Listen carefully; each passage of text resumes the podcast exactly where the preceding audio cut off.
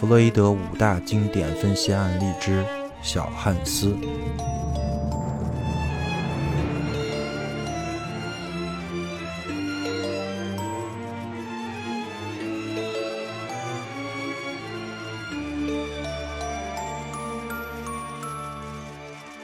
大家好啊！正如我上一期精神分析篇预告的，我们还会再录一期关于弗雷德五大经典案例之小汉斯的分析。在这个分析里呢，我会讲一下弗洛伊德的整个案例的背景，我会一个尽量的中立客观的视角来讲述这个案例，然后我会再讲弗洛伊德是怎么分析这个案例的。在最后呢，我们会说，如果说是以我的视角，或者说是以把难跟能指化的这种逻辑上来看的话，这个案例又是什么样的？我们还会讲拉康在第四期他的第四期研讨班。客体关系中是怎么评价这个案例以及这个案例的其他的分析者的说法的？好的，那我们开始。首先来介绍一下弗雷德五大经典案例啊，在我看来，这个是所有只要学精精神分析，不管是哪个流派啊，他们都会必须讲的东西，也是弗雷德留给后人的一个最宝贵的一个实践材料。呃，小汉斯也是其中一个非常经典的案例，可以说也是弗雷德唯一的一个治愈的案例。当然，这是在拉康看来的，因为他的其他案例的情况就没有那么好。而小汉斯是一个确实已经成为了一个完全受阉割的一个强迫症主体的一个情况。很多人都在讲小汉斯，而且基本上所有的流派都对于小汉斯有着他们流派的一个诠释。当然，这个水平有高有低，对吧？嗯，那我大概来讲一下，就是首先肯定是要讲小汉斯这个案例到底是怎么回事儿。我会以一个比较中立的，或者说比较站在一个第三方的一个角度来阐释一下这个案例原来的情况。所有的内容基本都是摘自弗雷德的写的这个关于案例的一本书，叫做《对小汉斯的精神分析》。当然，在那本书里，他写了大量大量的细节，我只挑一些我认为很重要的，或者说对于我的分析有帮助的一些内容啊。首先，我们来介绍一下小汉斯啊。小汉斯是一个五岁的男孩，他的父亲呢是弗雷德的粉丝，也是弗雷德理论的学习者，所以很信任弗雷德。他的父母都是很开明的。所以他们在生小汉斯的时候就下定决心了，要小汉斯成为一个不受压抑的孩子，因为压抑理论嘛，对吧？父亲呢，因为他学习弗洛伊德嘛，所以他会按照弗洛伊德流派来进行自己的一个分析，同时他还会写小汉斯的一个观察记录。这个记录是从小汉斯三岁之后，基本上就是掌握了一些基本语言能力之后就开始写了。这些记录也成为了。破解小汉斯这个症状的一个关键钥匙。当时小汉斯呢快五岁了，突然出现了一个症状，就是不喜欢出门，一出门就害怕。他害怕的是马。那个时候他主要的交通工具还是马车，对吧？而且他们家门口就有一个马车驿站，所以呢，他一出门就能看见马，所以小汉斯就不想出门了。小艾斯说：“他害怕马摔倒，并且用脚发出的那个声音。他他最害怕的呢是那些载满人的马，因为马是拉马车的，马车里嘛，就是相当于是一个密闭的空间，那个就像就跟咱们的小轿车里的那个情况是一样的。他害怕的是里面坐满人的那种马车啊。”他父亲记录确实有一次，他跟小汉斯跟他的保姆一起出门的时候啊，就看到了一匹马摔倒了，并死在了这个街上。当时那匹马正拉着一辆载满许多人的马车。当马摔倒的时候，小汉斯就被这个马蹄敲击路面的声音给吓坏了。我相信，如果大家看过十九世纪的一些欧洲的电影的话，就知道那时候的那个马车确实声音很大，而且。对于一个马突然倒下然后死了，确实对于一个孩子是很有冲击力的，所以这个是很能理解的啊。啊，至此小汉斯就患上了严重的这种焦虑吧，或者说恐惧症，因为他害怕马嘛，也不敢出门。所以他的父父亲就开始给弗洛伊德写信了，把在信里大概说了一下小汉斯的情况，想让弗洛伊德帮忙。如果如果按照我们现代的这种医学来判断嘛，这是一个很常见的一个应激反应，也叫 PTSD，对吧？呃，这个 PTSD 是根据那个 DSM 五，就是精神病诊断标准来制定的。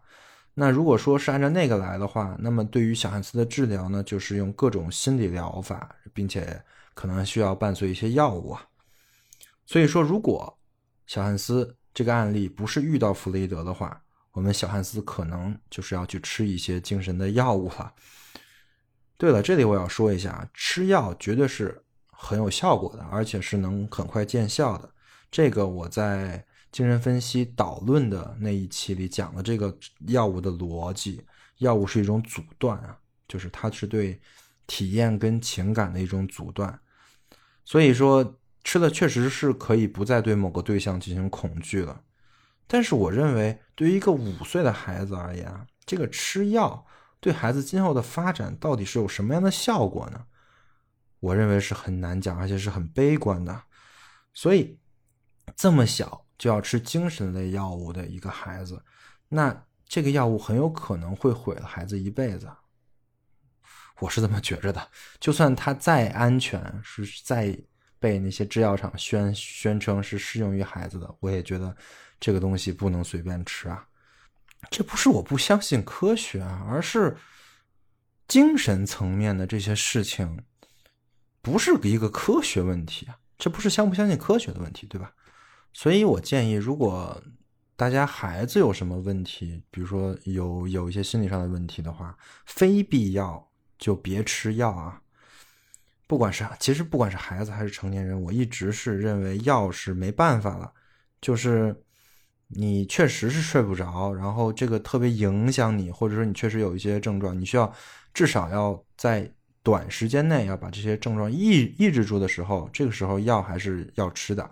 但是呢，嗯，长远而看呢，还是能不吃就不吃，或者说一边吃药的话，一边要寻求其他的解法。药只不过是一种阻断，而且是会有各种各样的后面的作用的，因为它改变了你的整个的生理的机制。这个改变可能在当时是很必要的，但是它毕竟是一种很大的改变，对吧？OK，那我们现代医学除了吃药之外呢，还有别的，还有一些脱敏疗法啊。我们现在有一个更神奇的脱敏疗法，叫做眼动脱敏再加工。这个逻辑就是让患者一边回忆之前的痛苦经历，一边将注意力转球呃转移到眼球的移动上面啊。这听着有点傻，但是好像从实证来看还挺有用的，对于治疗 PTSD 好像还挺有用的。其实本质上就是一种脱敏，就是你把你恐惧的事情回忆一遍，再回忆一遍，把这些东西多次符号化，把它拍平之后，这个事件就被阉割了，对吧？它不来自时代界了，它来自符号界。这个时候呢，其实很多事情呢也就解决了。虽然有用啊，但是我认为这个过程非常的行为主义。它 对于一个五岁的孩子来说呢，这个过程是肯是很痛苦的，而且人家。你听不听你话还另一回事呢。你说人眼球动就眼球动啊，对吧？就算孩子想听你话，但他以五岁的那个年纪的那个注意力而言，他能不能完成这个疗程，我也是很抱疑问的。所以，在我看来，这个问题其实是很棘手的。当然，还有一种方法就是等，就是等孩子长大自愈。但是，我认为这种等其实也是对孩子有一个很大的创伤的。所以，父亲找弗洛伊德来做分析，我觉得是一个非常明智的抉择啊。而且，弗洛伊德确实也看出了一些东西，这些东西呢，超出了马这个事件本身。根据他对于儿童的理解，这件事情的问题绝对不在马身上。于是，弗雷德就管他父亲要了关于小汉斯的他写的那些观察报告。这一看不得了啊，问题马上就显露出来了。首先呢，小汉斯这个症状是在他妹妹出生之后才出现的。小汉斯是完全目睹了他妹妹出生的整个全过程的，这个在弗雷德看来是一个很冲击的事件，对吧？而且父母也并没有向小汉斯完全的说明这个生孩子是怎么回事以及他跟他妹妹都是怎么来的。他们一直在和小汉斯说啊：“你妹妹和你都是鸟送来的啊，就那种什么什么鸟送子的那种神话。”所以，在母女女儿出生的时候，小汉斯和他的父亲有这么一段对话。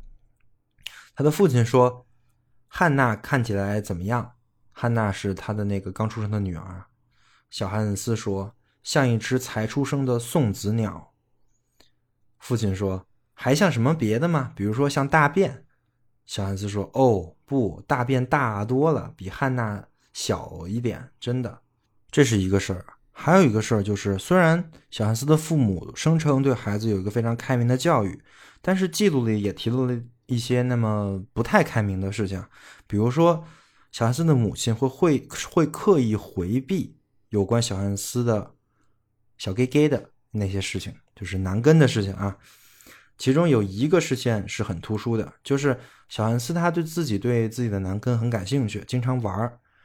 然后他的母亲就纠正这个行为，然后纠正其实这个行为的同时呢，就会威胁小汉斯说：“如果你再碰你的男根，那我就会叫医生去把你的小。”鸡鸡割掉，这个我觉得可能很多人小时候都经历过这种这种这种威胁，对吧？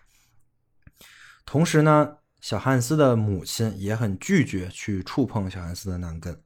就有一次，小汉斯洗洗澡的时候啊，他的母亲就刻意的避开那个地方，好像是涂痱子粉啊，不是洗澡，差不多，反正反正就是他的母亲去刻意的避开摸那个地方。然后小汉斯就问妈妈为什么不摸。因为小汉斯说摸那个地方会很舒服，他妈妈说因为不合适，也没有再多过多的解释啊，就是因为不合适就搪塞过去了。然后呢，就在小汉斯恐惧马不出门这个事情的前夕，这个记录上还写了小汉斯被女仆带去公园之后啊，突然就在街上大哭，并且说自己想回家，想去抱抱妈妈。回家之后呢，小汉斯就变得重新愉悦起来了。而一到夜里呢，小汉斯又变得明显焦虑了，就不想跟母亲分开睡觉。而就在第二天，小汉斯的妈妈计划带他去散步的时候，小汉斯马上就变得很惊恐，就不愿意出门了。而在出门最最后他还是出门了嘛，在出门之后呢，就显得是非常的焦虑。然后当他们从公园散步回来之后，小汉斯就告诉他的妈妈，他不愿意出门是因为他害怕有一匹马要咬他。他尤其害怕马跌倒，并且发生发出叫声，这就是整个小汉斯恐惧症事件的开头。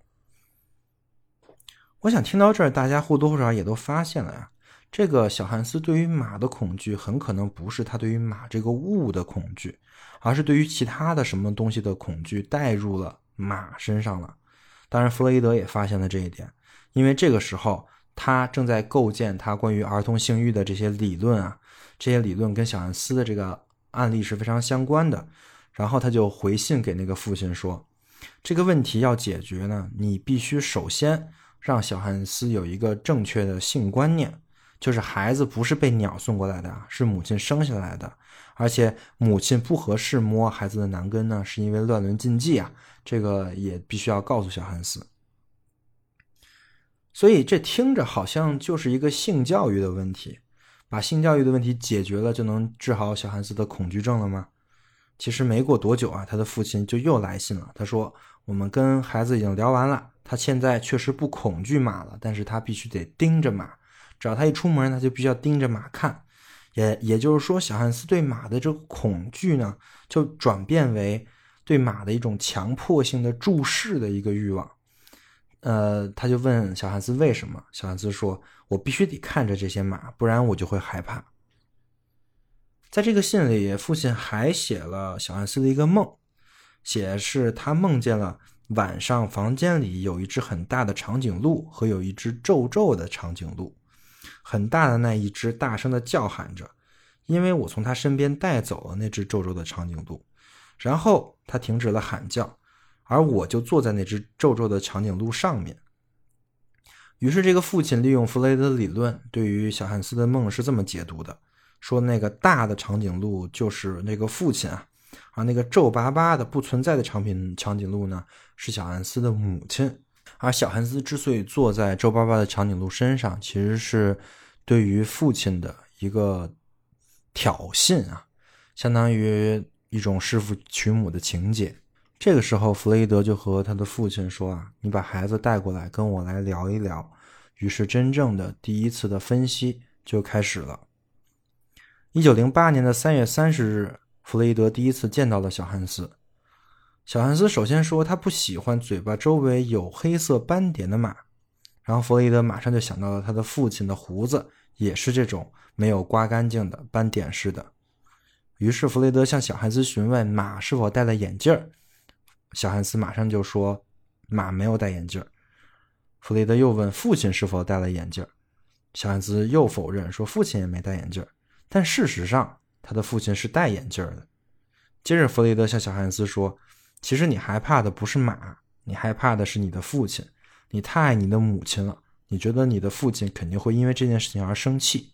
但是这并不是事实，你的父亲是很爱你的，你没有必要因为害怕父亲生气而向父亲隐瞒。”接着，弗雷德就很夸大的对小汉斯说：“啊，小汉斯，你出生之前。”我就知道有一个小汉斯是会出生的，而且我还知道这个小汉斯会因为爱自己的母亲而畏惧自己的父亲。小汉斯听完弗雷德说完之后呢，觉得弗雷德太神了，简直就是神派来的使者。他和弗雷德是这么说的：“教授有和上帝说话吗？不然他怎么能事先预知到这些事情呢？”这次分析结束之后呢，小汉斯的症状就明显的好转了。之后他开始做了一些梦，这些梦算是一系列的，比如说肚子上被钻了个洞啊，比如说他被罚款了呀，比如说他还被抓了呀，反正都算是一些噩梦吧。同时，弗雷德也跟那个父亲说啊，你做的远远还不够。虽然你记录的是很详实，但是很多事情呢，其实你并没有注意到。小汉斯就是因为你没有注意到，才会焦虑恐惧的。于是父亲就开始关心小汉斯了。小汉斯每天早上都会来看一眼父亲是不是还在家。父亲这个时候就跟小汉斯说：“当你一个人的时候，会因为我不在而感到害怕，所以才来找我。”小汉斯说：“当你不在的时候，我很怕你不回家。”父亲说：“所以你怕我会因为你不乖而走掉，因此才天天找我。”然后早餐之后呢？小汉斯说。啊，爹地，不要急着撅开。注意，这个撅开其实是在形容一种马走路的感觉啊。于是他用了这个马的撅，而而没有用人的这个跑。这可能是小汉斯无意识的一个体现。然后父亲就会愣了一下，然后回他说：“哦，所以你怕马儿从你身边撅开。”说到这里呢，父亲就笑了，是那种很慈善的笑啊。后来，小汉斯跟父亲越来越亲近了，很多事情都要跟父亲讲。他跟父亲讲，他其实特别害怕一个戴眼罩的、黑色的嘴巴的白马。然后父亲将其解释为，这个戴眼罩呢，其实是暗喻父亲的眼睛，而那个黑色嘴巴呢，其实是暗喻父亲的胡子，而白马呢，其实就是因为父亲是白人啊。然后还有一次，小汉斯对父亲说：“爸爸，你长得真白。”随着小汉斯跟父亲的关系越来越好，他对于马的强迫症注视也就逐渐好转了。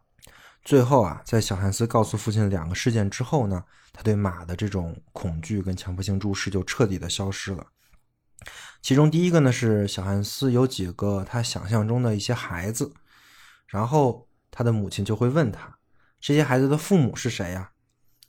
小汉斯就回答说：“为什么妈妈？你是他们的祖父啊！”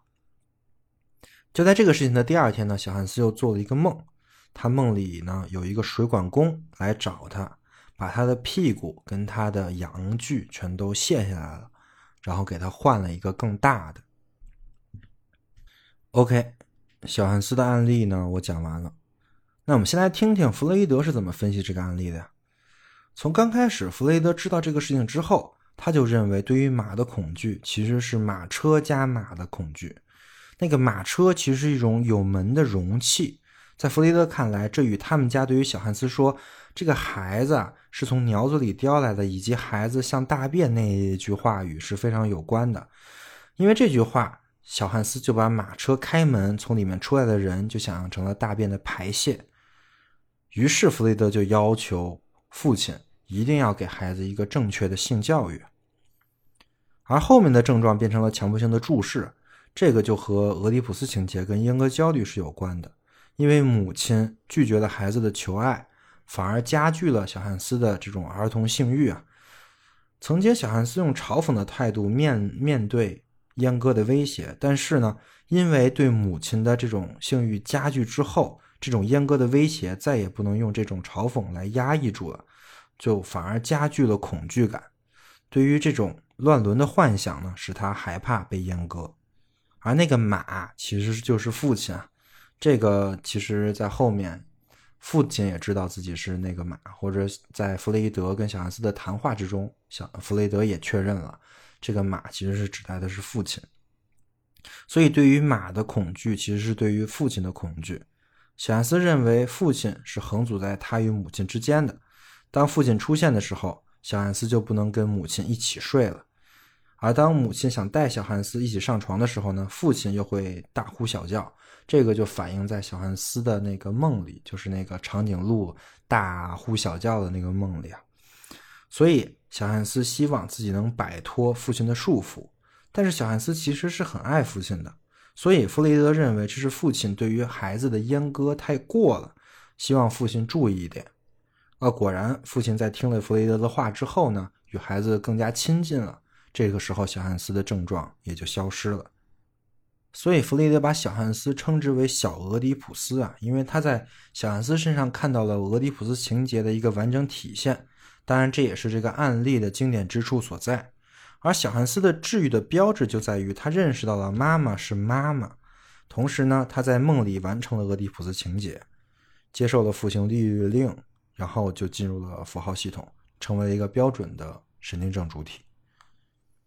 当然，我讲的比较简略。这个案例弗雷德写了好多，还有很多东西我懒得讲，因为会有一些比较容易误解的一些说辞。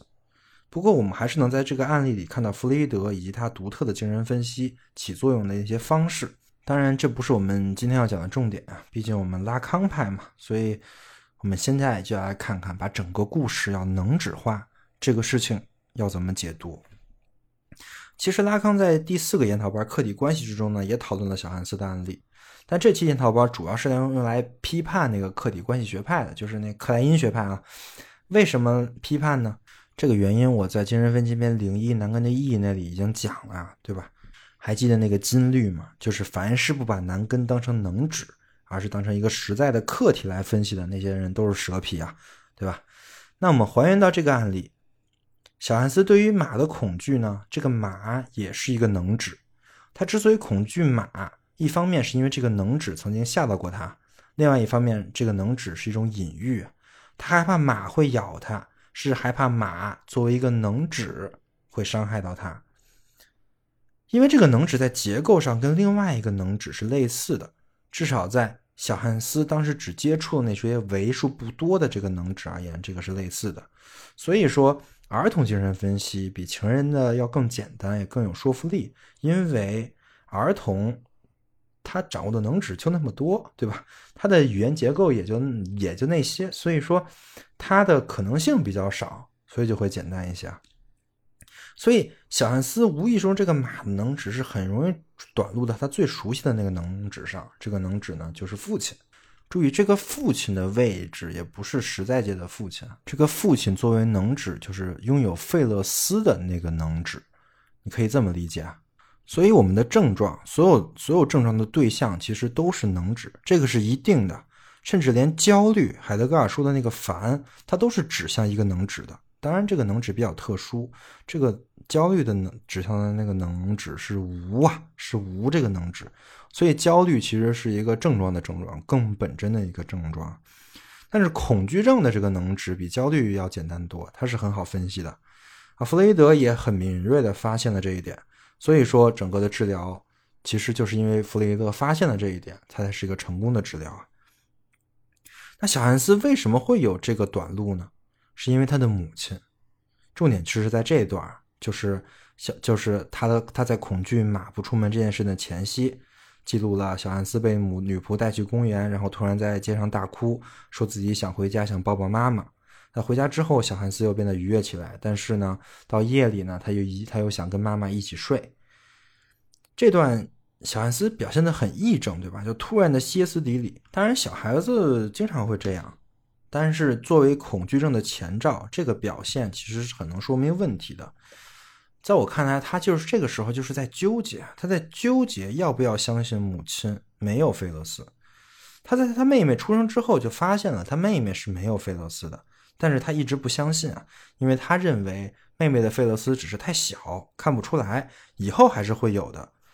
小安斯爱自己的母亲。所以，作为大他者的母亲没有费勒斯，而他的父亲有费勒斯，这个事情对于他来说是不能接受的。所以他必须要注视着马，不能让马从他的视线消失，因为马的在场可以缓解他对于母亲没有费勒斯这个问题的焦虑啊。那为什么他不能接受呢？其实就是因为他的父亲啊不行。就是不行啊！就是他的父亲，虽然在一般人看来是个很好的父亲，对吧？又很开明，又很进步，有什么不行呢？但是如果你看整个案例，你就会发现啊，在小汉斯纠结的那些日子里，父亲的角色是不在场的，他的父亲的角色更像是一个记录员，一个在第三方视角的一个观察者。乔汉斯的交互更多的是来自于他和母亲，甚至他比他和女女仆的交互都都比跟父亲多。他的父亲并没有在他向母亲求爱的时候站出来说：“这是我的妻子，你只是我的儿子。”他的父亲也没有在他自己摸男根的时候来制止。所有的这些事情都是他的母亲做的。这其实也是现代社会的一个。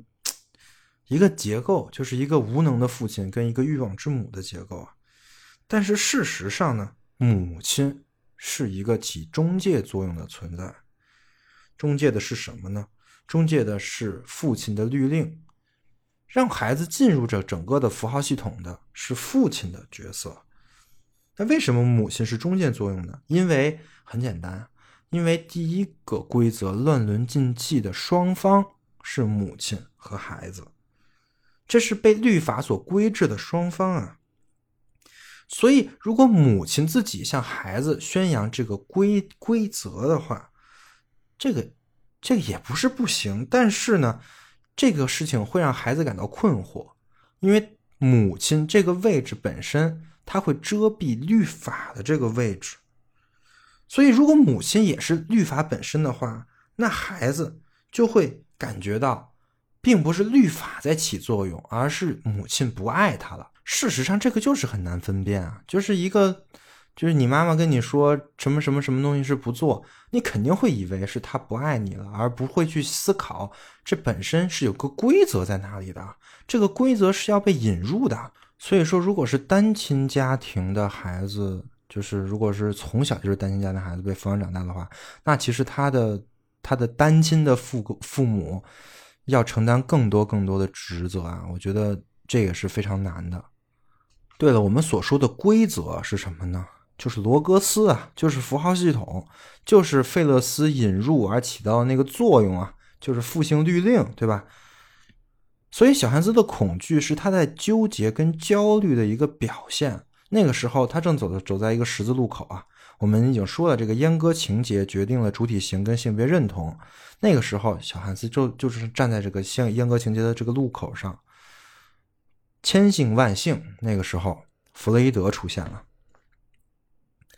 拉康在分析这个案例的时候，引入引入了他的三阶理论啊。他认为，一个阉割作为一个剥夺，是一个同时是三界的阉割：想象界的负、实在的负跟符号的负，是这三种负的引入。起起到了一个扭结的作用。目前，我们的小汉斯的这个真正的父亲，他虽然占了实在父的这个位置，但是他没站好，他没有引入符号界的父，就是他没在符号界站到这个位置。小汉斯是不信任自己的父亲的，原因也很简单，因为他的父亲对于小汉斯撒谎了。那个孩子不是鸟送来的，对吧？小汉斯早就知道这个事情，或者小汉斯在无意识里是明白这个事情的，但是父亲对他撒谎了。但是弗洛伊德的出现呢？弗洛伊德的出现，他成功的占据了这个符号界的父的这个位置。弗洛伊德就代表着父性律令的本身啊。小汉斯与弗雷德谈话中，小汉斯是非常认同弗雷德的。再加上弗雷德使了一点小伎俩啊，把自己塑造成一种全知全能的一个类也行，一下就让小汉斯认识到了，有是有人是这个秩序的化身的，就是是有人是拥有这个费勒斯的，是拥有一个他想成为的一个费勒斯的。也就是说，在弗雷德那里，小汉斯才认识到，才接受了母亲没有费勒斯的这个事实，因为弗雷德他有他们一家人都没有的这个东西。所以，弗雷德的出现以及他说了什么，其实在这个 case 里不重要，重要的是他占了这个位置，他的言行以及小汉斯的父亲和母亲对于弗雷德的这个崇拜，使他占了这个位置。通过弗雷德，小汉斯就成功的进入了符号秩序。这个在小汉斯后面做的梦里都有体现啊。小汉斯后面做的梦，不管是什么被罚款了也好，还是肚子上被割了一个洞也好，这其实都是一些关于阉割的梦。但是呢，小汉斯跟母亲的问题并没有解决，因为这个实在界的父，他也没有履行他在实在界的责任。其实很简单，只要他证明自己是爱小汉斯的，同时证明自己是爱母亲的，展露出自己的欲望就可以了，就这么简单。所以，当小汉斯的父亲跟小汉斯经常对话，和经常会关心他，经常会问他之后，基本上他就痊愈了。通过这个 case，我们就可以看到，如果是用能指化的阉割情节来分析，和那种直接还原到男性器官阴茎这种分析是有很大的不同的。我们的重点不是器官，不是小汉斯幼年到底看到了什么，而是位置。而这个区别就导致了拉康其实跟弗洛伊德对于这个案例的分析是不一样的。弗雷德认为这个父亲对于孩子过度的阉割了。但是拉康恰恰认为，这个孩这个父亲是根本就没做到对孩子的阉割，他的父亲并没有履行一个父之名引入的一个过程，也就是没有对孩子进行一个阉割，对这小孩子的阉割不彻底，对吧？我觉得这也是所谓的开明教育带来的必然结果。开明教育不是一切都好商量啊，一切都好商量的时候，这个律令自然就不在场了，对吧？孩子进入符号线当然也就困难了，他不能理解什么是规则，什么是罗格斯啊。相反，就是应该有一个很果断的行动，跟一个很明确的话语进行这个切割。这个他的父亲就没有做到，他的父亲只是当了一个第三者，记录下来就完事儿了。父亲应该要真正的在场啊。那在这个案例的最后，小汉斯认认识到了乱伦禁忌作为一条规则，他也认识到了。母亲的欲望，他也认识到了母的母亲的位置，并不是大他者的位置。他想象界中的那些孩子呢，也不是他和母亲来生育的了。他的母亲变成了这些孩子的祖父，对吧？同时，小汉斯又梦到了一个水管工啊，这个水管工给他换了一个更大的费勒斯。这个回这个水管工，我认为就是弗雷德，因为小汉斯之后跟弗雷德都很亲近啊，甚至他跟爸爸说过。你就别管了，你把我的话都记录下来，寄给那个教授就行了。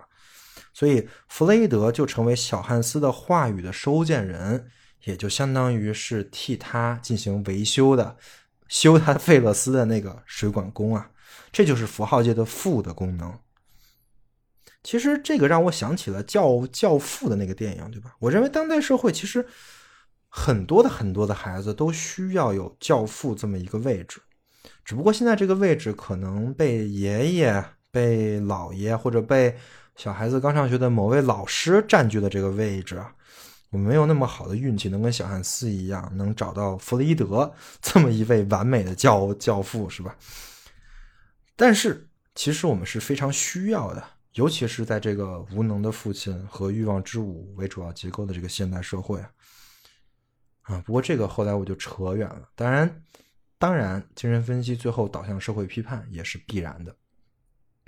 OK，这就是小孩子的案例以及我对小汉斯案例的一个分析了。那我们本期播客就到这儿，我们下期再见。